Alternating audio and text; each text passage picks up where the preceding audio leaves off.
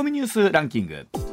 時事問題から芸能スポーツまで突っ込まずにはいられない注目ニュースを独自ランキングでご紹介します。まずはスポーツです。フィギュアスケートの世界選手権代表最終選考会を兼ねた全日本選手権は昨日男子フリーが行われ宇野昌磨がショートプログラムに続いて1位となり3年ぶり5回目の優勝を果たしました、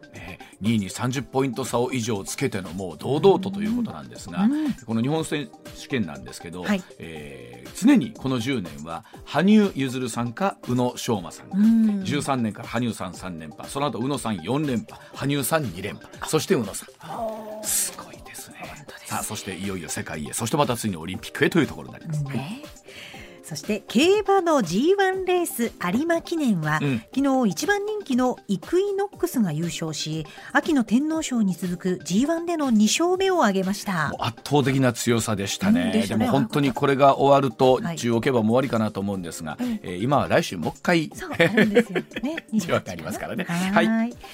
全国高校駅伝は昨日京都市で行われ男子は岡山の倉敷が大会新記録で4年ぶり3度目の優勝を果たしました、はい、女子は長野の長野東が初優勝を果たしました。こちらも冬の風物詩ということでいよいよね、うん、シーズンがねトラックからこのロードへも来てるわけなんですけれども、はい、そしていよいよお正月には箱根駅伝とい。うことでありますから、テレビの前から離れられないお正月が続きます、はい、はい、それではニュースランキングに参ります。まずは第5位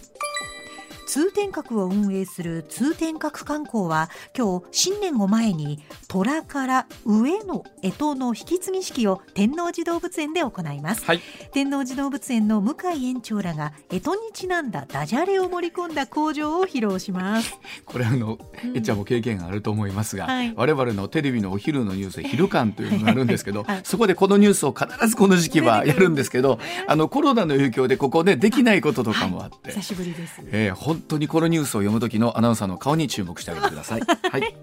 続いて第4位。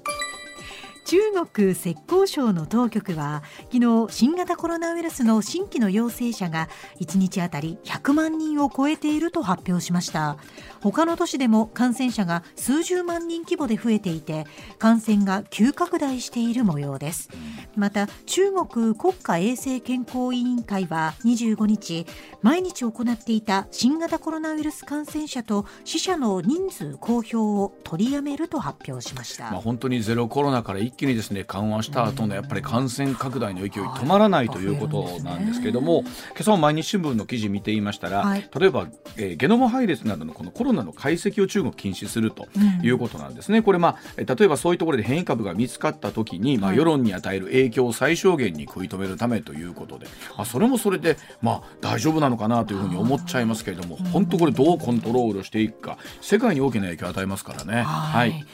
続いて第3位。埼玉県飯能市の住宅で男女3人が殺害された事件でこのうち男性に対する殺人未遂の疑いで近所に住む40歳の無職の男が昨日逮捕されました。警察は男が女性2人の殺害にも関わったとみていて殺人容疑を視野に捜査する方針です、まあ、これは近所の方はですね早朝に事件が起こってその後もう不要不急の外出は控えてくださいということでお家の中で戸締まりして鍵を閉めてことで大変不安な、ね、一日を過ごされたというふうに思うんですけれども、あのね、一体どういうところが原因だったのかその以前からね、えー、ご近所ではそういったトラブルもあったというふうな話もありますのでこの辺りですよね。はい、はい、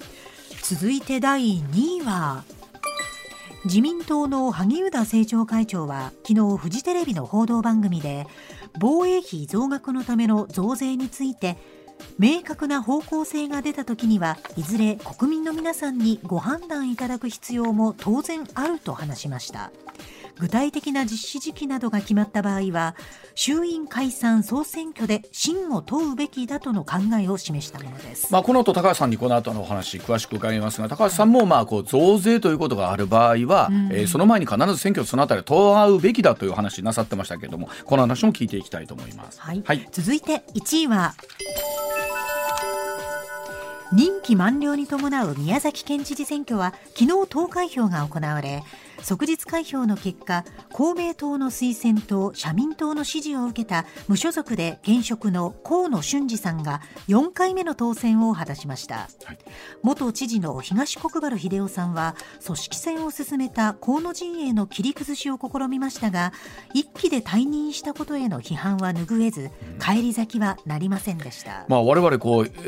ー、東国原さんは宮崎ではこうかなり、ね、シーズン終わりなのかなというふうに思ってたんですけれども、はい、今コメントにあったようにやっぱりこの一期で退任されて、まあ、この後河野さんがずっとまあ県政になってらっしゃったというところ、まあ、県民の皆さんそちらを支持されたということなんですけれども、はい、投票率がぐんと20%と上がってるんですよね。ね。まあ、それだけやっぱり皆さんの関心は高かったのかなというふうに思います。はい、はい、ではあコマーシャルの後高橋さんの登場です。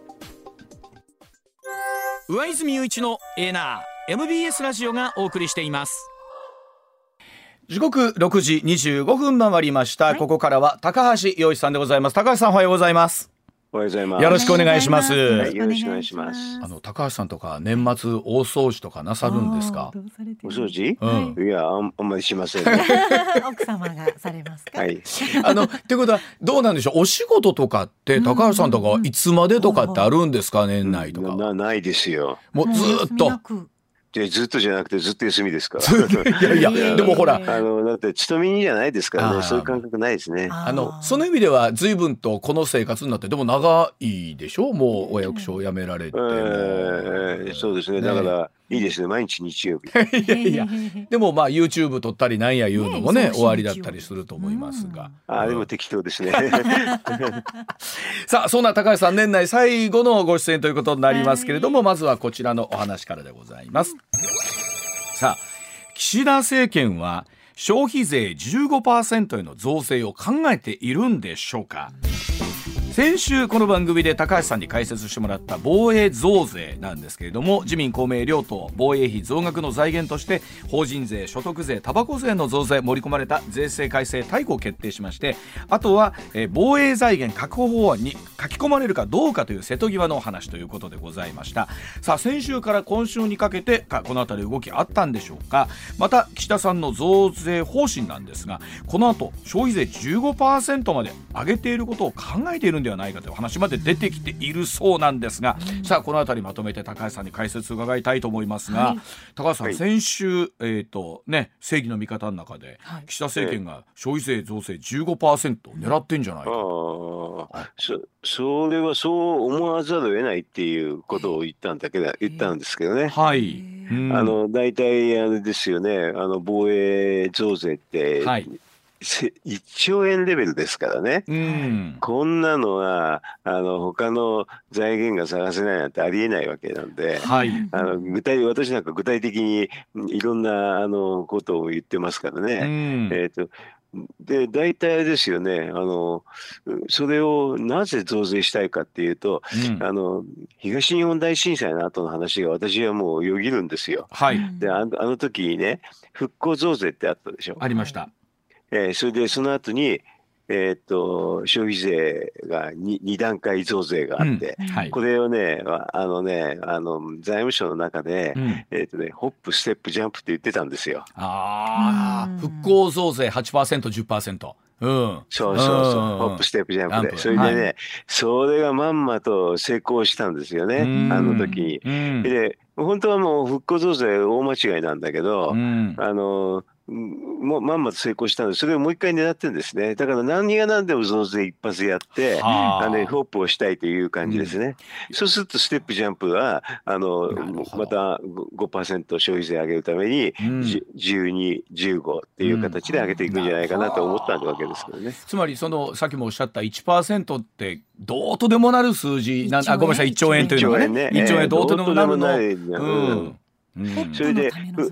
そう、ホップのための増税ですね。うん、全くね、あの、東日本大震災とそっくりなんですよね。東日本大震災みたいな、あの、えっ、ー、と、復興費用を賄うのは、もう理論があってね、はい、えっ、と、課税平準化理論っていうやつなんですよ。はい、これね、えっ、ー、と、大学院では必ず習うような理論なんですけどね。そうなんですね。えー、どういうのかっていうと、はい、えっ、と、えたまにしかないでしょう、ああいうふうな震災の話まあ、未曾有の大災害ということぐらいですから、そうそう、何十年に一遍っていうやつでね、うん、そうすると、何十年に一遍大きなあの歳出があるんですけどね、うん、それ全部増税でそこで賄ったら、もうほ本当に大変なんですよ。はい、要するに、だから平準化するっていう意味で、はい、えー、っと平準化するときには分割払いにするんですけどね、はい、分割払いっていうのが、実は国債なんですよ。なるほど。ええ。まあ、それで、うん、このね、えー、っと防衛も似てるんですよね。あの有事はそんな年中ないから、それであと急にえー、っとお金が必要になるときに分割払いにするってんで国債が普通なんですよね。うんあのドイツなんかもね、えー、っと防衛を上げるときに国債なんですよ。あとアメリカもそうだし、ほとんどみんなそうなんですよ。なるほど。で、なんで日本だけ違うのかって。で、一回まあ国債がっつったら、今度国債対象経費っていうのは今度初めてあの入れるんですよね、うん、えーと、うん、やっぱりこの理屈はもうこうするの大変なんで、うん、そしたらね、国際対象経費なんて広げるのは結構簡単なんでね、それ広げれば1、1兆円の増税なんか全くする必要ないんですよ。はあ。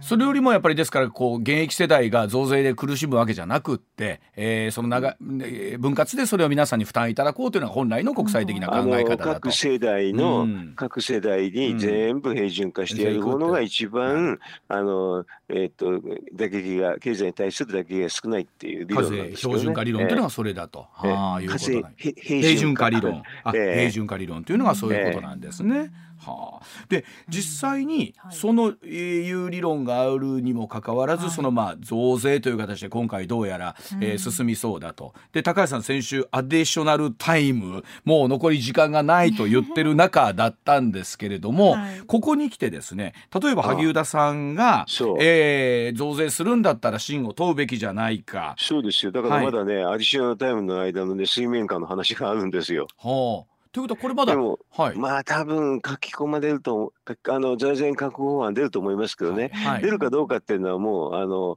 えーまあ、財務省は出すってはっきりって言ってるんで、はい、まあ岸田さんだから出すんでしょうおそらく。だから岸田さんその出すんだったら信を問えとか言ってるわけでしょうねおそらくね。はい、はい、はいこれどうなんでしょう？党内ではこの、まあ例えばそのあたり真を問うべき論みたいなお話というのは、これから年明けにかけて出てくるのか？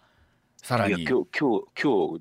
出ると思いますけど、ね、今日今日さらに出てくる、うん、そう。今日出なかったらひょっとしたらまああの来年の通常国会って1月の下旬なんでね、はい、それまであの細々とやるかもしれないし。どどっかで岸田さんが決断してね出しますって言うかもしれませんよね、はあ、でも先週おっしゃっていただいたこのえ防衛財源確保案に書き込まれた時点で、えもういわゆる規定予算になって、確定してしまうということなんですけれども、そう。どうはい全くそうです。で、えー、いよいよかなりもう時間としてみると、うん、えー、もう99%ぐらいのところまで来ちゃってるみたいな感じなんでしょうか、ね、まあそれはそうでしょうね。えっ、ー、とあとだからロロスタイム1分っていうレベルだと思いますでなんかもう最初のラストワンプレーって感じがしますけどね。ラストワンプレー。じゃあ萩生田さん、はい、皆さんこう、えー、いわゆるセンタリングというか、はい、えー、上げてますけれども、はい、ゴールは誰が決めるのか。うんあのき決まんないのか決まんないのかという、まあ、あのそういう感じではしますけどね、はい、今はね。年内にもう一動き二動きということになりこれが最後あるかもしれないなっていう気がしますけどね、ね、まあでもどうでしょうね。本当にこう選挙とかというのがにわか出てくるのかどうなのかですけれども。いやもうこんだけ支持率下がってるんでね、そうですね、えー、だからあのその選挙できないだろうっていうのを萩生田さん言ったわけでしょうけどね。はい。はい、えー。まあ、今一方で野党にこれといった対立軸があるわけでもなく対立候補があるわけでもなくというところではあるん。ですけれども。だから野党がだから岸田さんはね、うん、えーと、押し押し込みっていうかね、うん、このままあのアディショナルタイムをね過ごして、うん、はい。えーまあ、選挙をやらないでと思ってるんじゃないでしょうかね。でもあの高橋さん難しいなと思うのがね、はい、例えば、まあ、増税はしたくないっていう意図があるとしてですよ、えー、えかといって、まあ、もちろん一つのテーマだけで戦うということではないでしょうから、うん、えー、選挙になってもこれ普通にやりゃ自民党勝つじゃないですか。はい議席を減らすことがあったとしても。うん、かもしれませんね。でも、まあそうね、となってくるとじゃあその時点で、はい、えー、国民の信を通って、えーまあ、民意は得られましたとなるのもあそうなのかもしれませんけどでもね、ね。うん、あの選挙をやるって話になるとまた自民党内で、うん、あのもう一回戦いがあるでしょ。う要するに公約どういうふうにするかって話で、ね、まあもっとこの話をどういうふうに入れるのか、なるほど。そう、それで一兆円の話だったら、あのこんな財源があるからってんで萩生田さんなんかも言ってるのはね、あの債務償還費っていうのが今今度の予算、はい、えー、と今度の、はい、えー、と来年の予算の中入ってるんですけどね、うん、16兆あるんですけどね、これ使えるんですよ。でこれ使っちゃったらもうあの使えたらもう増税は消えちゃうわけですよね。はい、消えますよね。うん、うん、いろんな手があるから、あのえーと、増税がなくなる可能性っていうのもちょっとあるからそこにかけてる人も結構いますけどね。だからもしかしたらこの選挙をやるかもやるかもっていうところのメッセージっていうのはそこに対する一つのプレッシャーということなんですねそこはね。えー、あのやっぱり財源をきちんとね、あの精査しようって言ってますから萩生田さんもね。なるほどな。じゃあまだもうちょっと一波乱二波乱最後にあるのかどうかというところだす。そうですね、はい、えー、では続いてこちらでございます。6時35分になります。一方で岸田政権はダメなことばかりじゃない、えー、原発防衛補正予算など9大点というのもあるそうでございます。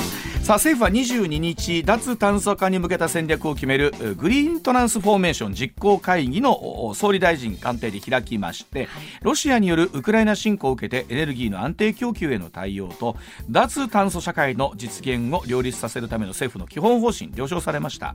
新たな基本方針では安全最優先で原発の再稼働を進めるとした上で廃炉となる原発の建て替えを念頭に次世代型の原子炉の開発と建設進めるとしています。また最長で60年と定められている原発の運転期間についてなんですが審査などで停止した期間を除外して実質的に上限を超えて運転できるようにするなど最大限活用する方針打ち出しています。さあ政府はこの方針について今後閣議決定し通常の来年の通常国会関連する法案の提出を目指しているということなんですが、はい、さあ、うん、先ほどお話し合った岸田政権支持率も下げ止まらないという中なんですけれども、えー、さあトータルで高橋さん、その岸田政権の評価できるポイントというのも終わりだということで。えー、えー、っとね、はい、あのこの原発の話は、あれですね、はい、評価できますね。まあ、あの、もちろん全体として今、えー、っと、エネルギー問題が大変になってしまって、はい、それで、まあ、あれですよね、エネルギー問題、とにかく確保するのが大変ですからね、ね。下手に、下手し、原発動かさないと、もう、いつ何時、えっ、と、停電があって大変になっちゃうかもしれない、そんな状況ですからね。そね。そしたらもう動かせるのは動かした方がいいっていうのが、これ結構当たり前当たり前なんですけどね、あの、えっ、と、脱炭素化に全然、あの、原発は、あの、矛盾しないんですよ。そうですよね、本来。えー、はい。で、あの、まあ、燃料なんかももうかすでに確保されてるのあるし、うん、そうするとあの原発を動かさないって安全なのを動かさないっていうのはロジカルにありえないんですけどね、うん、えーと、だからあのこういうので原発再稼働なんかとか、あと、できるものは使っていこうっていうのは悪くはないですね。うん、とか、これ当たり前ですね。はい、えっ、ー、と、これでドイツがひどいことを実はしてたんで、はい、えっ、と、ドイツは脱原発しても廃炉しちゃったんですよね。はい、はいでも残りのやつ、ちょっと残ってるのあったんだけど、これはしませんね、やっぱりね。ねえ。ー、だからこれはあの、えーと、脱原発の人から見たらあの非常に不愉快なことかもしれませんけどね、やっぱり背に腹変えられないって話なんで当面をあらぬものでちょっとしのぐっていうのは当たり前だと私は思うしそれをやってるっていうのはいいことだと思いますよ。昨年の冬も非常に厳しい、ね、状況でブラックアウト寸前まで行ったというような、ね、ところまで来てたのもあるんですがこの、えー、今回、えー、一つまあ原則40年だったところをさらにまあ延長できる、まあ、メンテナンスをしっかり、まあ、再調査をしてということなんですけど、この後も非常にまあ現実的な対応という見方になるんでしょうかねこの辺りはね。そ,、うそれはそうですよね。あの原発の話になるとですね、西日本と東日本だいぶ違うんですよ。はい、あの大阪の方はあの関電の方が結構やってるから、はい、あと九電もやってるし、中国電力、う、ね、ん、あのいろいろやってるんでね、結構ね、あの電気料金も高くないんですけどね、東日本は全く動かしてないんですよね。うん。まあ、ですから東日本の皆さんはこう一方でそのまあ特にやっぱりね、えー、震災で近かったという方もいらっしゃるかもしれませんが、うん、高橋さんこれまあ、感情的な部分気持ち的な部分と現実的な部分とのバランスでいつもこう特に東日本、えー、東北の皆さん終わりだと思いますけれども、はい、うんあでも電気がなくなっちゃうってこと聞いたら、うん、もうあの感情を言ってらんないですよね。はい。まあ、もちろん福島の地元の方の中でもあ稼働すべきあの稼働していいんじゃないかという方々もね当然いらっしゃいますし、うん。まあ、もちろん、えー、ちょっと厳しいという方はいらっしゃるのもこれ間違いないとは思うんですけれども。も電気なしでいいですかって聞いたらみんな困りますよね。ええ、そのあたり今回のロシア・ウクライナ情勢から含めてですけれども、はい、そこに対する考え方、まあ、全くもってタブーだったところがそうでなくなったっていうのが、まあ、非常に大きいのかなという気もしますしね。うんまあ、日本はあれですよね配慮あんまりしなかったからまだ良かったっていう感じですよね。まあ、ドイツみたくドイツはやっちゃって大変だったですよね今ね。今稼働していないところが稼働するだけでも随分とね、えー、変わってきますもんね。えー、さあ一方で、えー、防衛というところなんですけど年末も非常に、ね、大きな動きありましたけれども、えー、さあ特に今回大きかったのはその反撃能力というところを含めてなんですけれども、えー、この辺りも日本の安全保障について大きな転換点となったんではないかと思いますが。まあ、そうですね、えー、っともともとこの反撃能力ってっていうのを封じるために専守防衛とか、はい、わけのわかんないことを言ってて専守防衛なんてあ,、ありえないようなあの概念で、うん、えーと、なんていうかなあの日本の防衛力が成り立ってたんですけどね、うん、えーと、でも専守防衛なんてあのやられた時だけ実は、やあの防衛防衛するってそれはできできないですよもう、うん、今の技術ミサイルの技術的なものとかも含め、はい、あの前からできなかったんですよね、要するにいっぺんにたくさん撃たれたらもうアウトなんですよ。うんうんりえない概念だったんですか？だから全く無無意味なことを言ってたんで、あのでもその専守防衛はまだ相変わらず言言ってる人いてですね、なんとかなるってな何にもなんないですよあれ。だからあの要するに世界の常識っていうのはやられて全部撃ち落とすのは無理でしょと、これだったらやられたら3倍返ししますってそれが普通なんですよね。で3倍返しするから、いや向こうやってこないってそれだけなんですよ。だからそういうようやくその反撃能力でそういう考えが出てきたっていうのはいいことですね。うん、でもこの防衛三文書の話まだあれですね比較三原則なんて書いてありますからねちょっとあ、うん、呆れますね正直言うとね。まあ比較三原則この辺りはまあ本当考え方いろいろあると全く全く意味がない。ああそうですかはい。だって比較三原則をあれでしょう放棄したああ、ま、比較三原則を守ってたウクライナがやられたわけですよ。うんうん、でまあいつ？ああいう意味のない話をねしちゃいけないっていう、私はそう思いますよ。どれぐらい現実的に核の脅威というものに対して備えるかということになるわけですかね。だからあの比較三原則っていうのはあのじ備えないっていうのなんですけどねそれで結局ウクライナはやられたんですね。であのその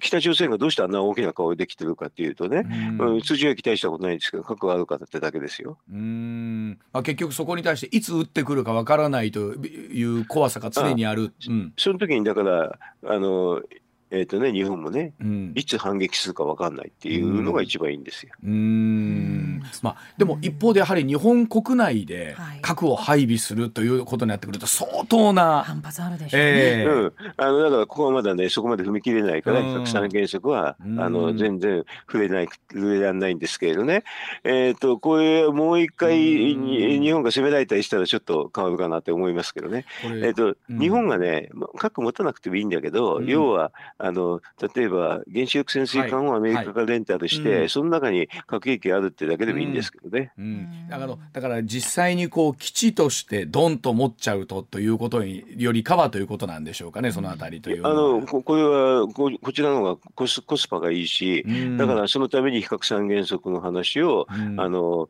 作らない持たないは結構なんですけどね、持ち込ませるっていうのだけ OK にすると私が言っていた話ができて、そうすると世界標準の反撃能力ができるんですけどね。あの一方でこの例えば日本の場合広島長崎という、まあねえー、と被爆国というところの被爆国だからこういうこと考えた方がいいですよ。うんだから被爆国だからもう思考停止になってるだけなんですけどね。被爆国どうするんですか？と。考えないてはいけないと。考えるを止めてはいけないと。そうそう。うん、だからもう被爆国だからってすぐ全くロジカルじゃないんですよ説明。それであのね、えー、っと上泉さん英語で言ったらね、本当にね何言ってるか分かんないって言われますよ。あんたあんた何言ってんですか？被爆国だから余計考えなきゃダメですよって言われておしまいですよ。うん、被爆はそうか。被爆国だからこそ二度とあの惨禍を起こさないためには、うん、えー、自分たちでできる備えがあるんじゃ、うん、をどう考えるかということなんです世界から核をなくすっていうのはやっぱりもうできないことなんでしょう。できないですね。今。誰か持って、持つ以上できないです、ね、だから、ね、ななくせばいいなくせればいいっていうのは分かりますけどね、でもできないことを期待してねでも相手が持ってる状態を許すっていうのはのはまずいですよね。うん確かにこう、まあ、今世界に僕何千発あるかどうかはちゃんと分かってないですけどもそれを一斉なくすってことはできませんし。あのね、うん、全然知らない人の会合に行ってね、うん、日本の国内じゃなくてか、あのもう全く法律がないところに行ってね、みんなそれぞれ拳銃持ってる人はどうします？ああ、それはもう自分も歌う、ね、自分私はね、うん、いいいですって言って、まだまだでいけますって言って、いけますか？あのすごいた高橋さん、今回ね、ロシア、ウクライナ情勢で我々の考え方変わったなというのは、あの、ええ、なんだろう、つまりもう世の中にルールっていうのはある意味あっるようでないみたいなもんで、うん、何らかの理屈をつけられて、うん、えー、攻め込まれるとか攻撃されるとなった時にもう結局どうするかっていうことなんですね防衛っていうのは。ルールはないんですよ国際社会では。あるようには考えたら大間違いなんですよ。ないんですよ。だから、あの警察だと思ってた国連だって全然機能しないでしょ。確かにそうなんですよね。うん、その中で日本はどんな立場を取っていくかっていうことですよね。いやもう特別な立場取れないですよ。うん、みんなと同じような感じで形になりますよ。うん、つまりもう自分で一応なんか反撃されるそうになったらね、うん、もう先にドーンってやるとかね。まあいろんな理屈をつけて、えー、まあ別に日本に限らずですけども侵攻というのは行われるわけですもんね。今回のロシアウクライナを見てもそうですけれども。そういう止める人もいないんです。うん、となると自分たちで守るしかないという中で、うん、えー、我々日本はじゃあどういう備えをしておくかというまあ一つの大きな転換点がやってき考えれば考えるほど難しい。はい、難はい。いや難しくない全然。だって周りに核兵器保有国が三つもあって、あの北朝鮮、ロシア、中国があって日本を狙ってるんですからね。その時に日本が反撃能力なかったら、あの脅されておしまいですよ、まあ。っという間にまた今度は広島、長崎に二の舞がまた起こってしまうんじゃないかということですよね。えー、起こりますね。だからそれを起こらせないためにもしくはもう一発やったら私たちはやり返しますっていうのが必要なんですよ。もう一つ、えっ、と、はい、先週お話で大きくまあ動いてきたところの日銀の黒田総裁のまあ会見だったんですけれども、えー、0.25%から0.5%まで長期金利の上限と下限拡大するということなんですけれども。これ、えー、高橋さん実質具体的な政策金利の利上げだというふうな報道あるんですけれども高橋さんこのあたりの解釈を含めてなんですけど、うん、これは、あのそもそも黒田さんが、うん、えー、っとこれ大阪だったですけど9月の下旬に記者会見していて、大阪に行った時に、うん、でその時にこういうふうな今の0.25の上下の幅を0.5に広げたら、うん、あの利上げってことでいいですかっていうのを記者の人が聞いてて、工藤さんはそれについてその通りですって答えてますその通りですって言った。実はもうその前に言ってた。うん分かりやすい話なのに、それで今はリアルじゃないっていう言い方するんだけど、うん、なんか9月の下旬ですからね、うん、えー、っとおかしいでしょ。わずか3か月ほど2か月ほどちょっと前だったってあの議論もいらないんですよ。はっきり言えばもう金利上がってます、まあ、で、うん、上がりました、それでねあのその上に連動するあの住宅ローンの変動金利も上がってます、あの高橋さんいろんなお話がこの1週間このお話で出てきましたけれども、はい、高橋さん今回のこの黒さんの発言の真意みたいなところっていうのはどういうふうにご真意ってはっきり言って嘘ついてただけですよ。嘘です。だって嘘だったら、ね、あのいくらなんだって。あのそれもしかね確認したけど私が今日ね、うん、えーと、現代ビジネスで、ね、書きましてねそれでちゃんと黒田さんの記者会見を貼り付けてありますから、うん、あのこんなに明快な嘘ないですよ。あえでも黒田さんそれ分かってないわけじゃないでしょうね。分かってなかったかもしれないしし忘れたのかもしれないしよく知りません。ああそこはもう本人じゃないとわからない。うん、だからこれ記者会見で聞けの言ったことと違うじゃないですかって言えばいいだけだ、はあ、でもそこ誰も突っ込めなかったんですねじゃあその時に。今回の時ね。おかしいね。えー、なるほど。あのちなみにですけれども、はい、高さん記事の中でね、えー、黒田さん、うん、まあ、元財務官僚でもあって、えー、税バタでもあるので基本的に増税志向であるというところはやっぱり、うんうん、よくわかんない一緒なんでね。あの、なんかサプライズをね狙ってたやったんかもしれないしあと黒田さんあの岸田さんがね防衛増税したからねそれに感化されちゃったのかもしれないとか、いろんなこと考えられますよ。でもどうなんでしょう？それはもうご本人にしかわからないところということなんですか、ね、ちょっとこんなにあの急なんかあの全くね前言を翻して、ね、利上げじゃないなんて言いつつでもね、うん、これで長期金利が上がったのは事実ですし為替はもう為替は円高になったのは事実ですし円高になったんでね、うん、非常に日本に経済に損失だしね株価もそれに連動して800円下がったでしょ？うん、はいはいでも結果出てますよね。それで黒田さん自身あれですよね、為替の急激変動はいけないって言ってるのに自分でやりましたよね。これあのでも黒田さんこうなることはもちろん織り込み済みでおっしゃってる。もし織り込み済みでなかったらもう失格ですから。ですよね。これは分かってるとしか言いようがないですね。そうですよね。でもだからもう、あの日銀総裁ってね、なんかね、任期、ま、最後になるととんでもなく出る時があるんですよ。逆運者ってやつで。これは全く逆運者の典型ですね。そうなんまあ、地金が出ちゃうんですよね。これでもどうなんですか？じゃあもう来年の春、まあ、にね、新たに総裁変わりますけれども。あもうその方向はこの方向間違いない。だからもう早く変動金利のあの住宅ローンの人はね、うん、いろいろとプロテクトっていうかね、いろいろ対策練らないと、はい、もう多分ね、うん、あれですよ、長期金利が、えー、っと2倍近く上がってるから、うんうん、変動金利の支払い金額2倍近くなってるローンもあると思いますよ。はあ、まあ、本当にこれは我々の生活に直結するところもね、えー、本当に大きく出てくるということなんで。あの、うん、えっ、ー、と住宅ローンあります。住宅ローンに関してはね、うん、まあ言っても今、うん、あのあの個人的に住宅ローンで変動金利借りてますか？借りてる人はもう、はい、真っ青だと思いますよ。はあ、あのあの金利支払いはね今月末今月じゃなく末か来月だと思うんですけれど、うんうん。うん、もう、えー、っと支払い金利見たらびっくりすると思いますよ。あのあれですよね、えー、言うても人生で一番大きい買い物なわけじゃないですか。皆さん多くの方が0.1%のね、金利で右往左往しているところであるわけなんですから。年末年始に見直しをしなきゃいけないかもしれないですよね。あの、うん、もうこの方向決まっちゃったんでね、はい、あの新総裁が出たらその方向はもっとあの加速すると思うんで、うん、あのできればあれですよね、うん、えっ、と一つのやり方はね他の銀行から借りあの固定ローン借りてきてね、うん、あの繰り上げ返済しちゃうんですけどね。ああ、いろいろそうい固定固定ローンになるでしょ？うんうんうんう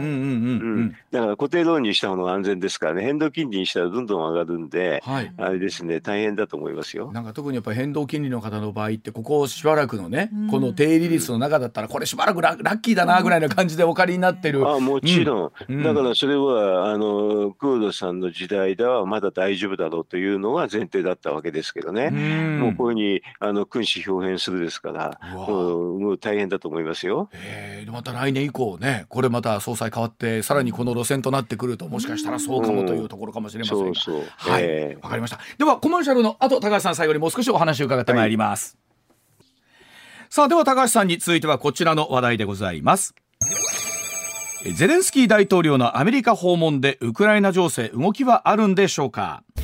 アメリカのバイデン大統領とウクライナのゼレンスキー大統領が21日アメリカのワシントンのホワイトハウスで会談をしました。2月24日のロシアによるウクライナ侵略開始後バイデン大統領とゼレンスキー大統領の対面での会談初めてとなります。会談後バイ会談後バイデン大統領新たに地対空ミサイルシステムパトリオットや航空機搭載の精密誘導弾を含むおよそ2500億円の軍事支援とおよそ500億円の人道的支援も表明しました。さあ今回のゼレンスキー大統領のアメリカ訪問どんな狙いがあるんでしょうかということですが高橋さんまずは今回のゼレンスキー大統領の訪米どうご覧になってますでしょうか？これはあれですね、うん、あの年明けに、はい、あの大規模なあの侵攻っていうのがロシアから予想されてるからですね。うんはい、えっ、ー、とまあ、キーウにもう一回あのロシアが攻めていくってそういうふうなのが情報がすごく多いんですよね。だからあのゼレンスキーさんやっぱりここはあの正念場だと思ったんでワールドカップでもあれですよね。自分がちょっと演説したいって言ったくらいですからね。でもまあアメリカとの間で、まあ、アメリカが最大の支援国にななるんでアメリカを抑えたいと。それとあとアメリカあれですよね。あの、うん、共和党が、えー、っとまあ、会員を取りましたんでね。はい、ね。共和党はあんまり出すなって言いますから、そこをちょっとやりたいからアメリカに行ききたんでアメリカとは連あの結構緊密に連携を取って、隠密にやったあの行ったと思いますけどね、はい、ではそのあたり7時の時報の後に詳しく解説いただきたいと思います、はい、えー、7時のお知らせでございます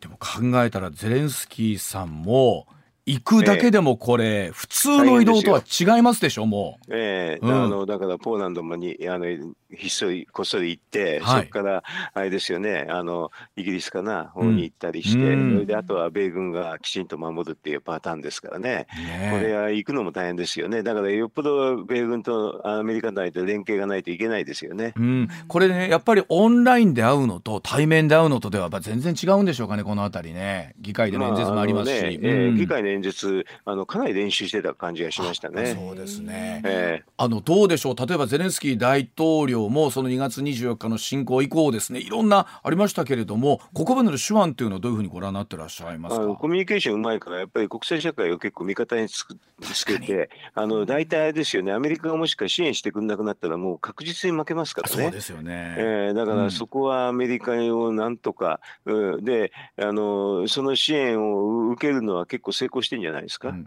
これあの今高橋さん年明けにもねロシアが、あの相当な攻撃あるんじゃないかということなんですけど、えー、ロシアそれだけ戦力残ってるんですか？兵力は。残ってるんでしょうね。やっぱり大国ですからね、それであの一番最悪のパターンは戦術核みたいなところまでありますからね、はい。はい。はい、そんなのをやられたらたまんないから、うん、ゼレンスキーさんもまああれですよね。あの必死になって国際社会にアピールしてるってことだと思いますよ。このほら2月以降ね、えー、ずっとこの押し引きがあった中で、えー、特にここしばらくはですね、えー、やはり東部南部含めてですけれどもウクライナ軍が奪還している、まあ、元あった元に戻してるっていう、えー、感じのイメージがあるんですけれども。戻してはないですよね。あの東部南部は取られたままですよね,、まあね。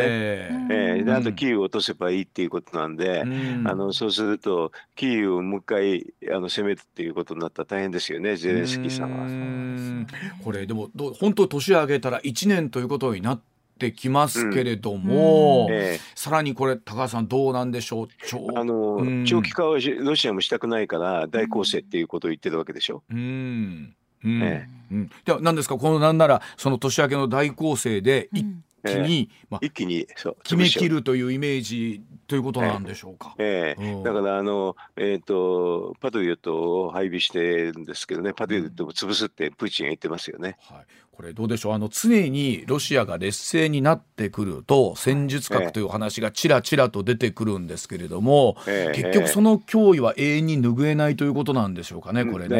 拭えなくてそこそこのところであの収めるってのは結構難しいですよね。そうですよね。どちらかの片っぽを勝たせるわけにいかないっていう戦争なんですよね、うん、これね。これどうなんですか？ロシアとしてみると一番はもうキーウ陥落含めてもうなんだウクライナ全土とまでぐらいの狙いはあるんですか？ももちろんキーウ陥落させてっていうのが一番最初の目標だったんで、ね、それもう一回であの狙ってんじゃないですかね。えーキーウに戦術核とかも嫌ですよね。嫌で嫌な話ですよ、本当にこれでも、なんですか、その可能性もやっぱり拭えないわけですかね。もちろん、うん、あの、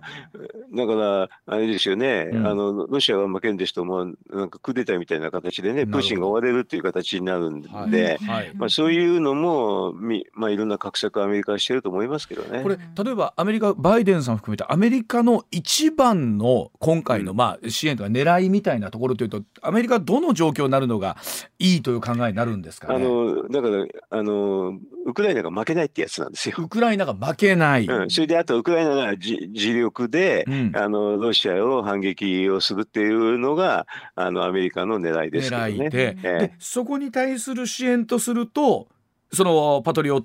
トを含めた支援、うん。うん、そうそう、パトリオットの話でね、あとだから、ロシアにあの届くような兵器は絶対にあの送らないわけですよね。はいはいはい、あとはだからウクライナは独独自でやりなさいっていうことですよね。うん。ということは、その状況になるまでは、アメリカはもう支援はもうこれ続けてだからそこがそこが続かなくなったらもうウクライナ負けますからね、ね、だからゼレンスキーさんが一生懸命行ってあの話してんじゃないですか。じゃあなんとかそのなんとか支援を続けてくれっていうことをもう対面で議会で演説して、うん、支援が続かなくなった段階でウクライナは負けますから。そうですよね。かといって国際社会とするとウクライナが侵攻されてしまうのも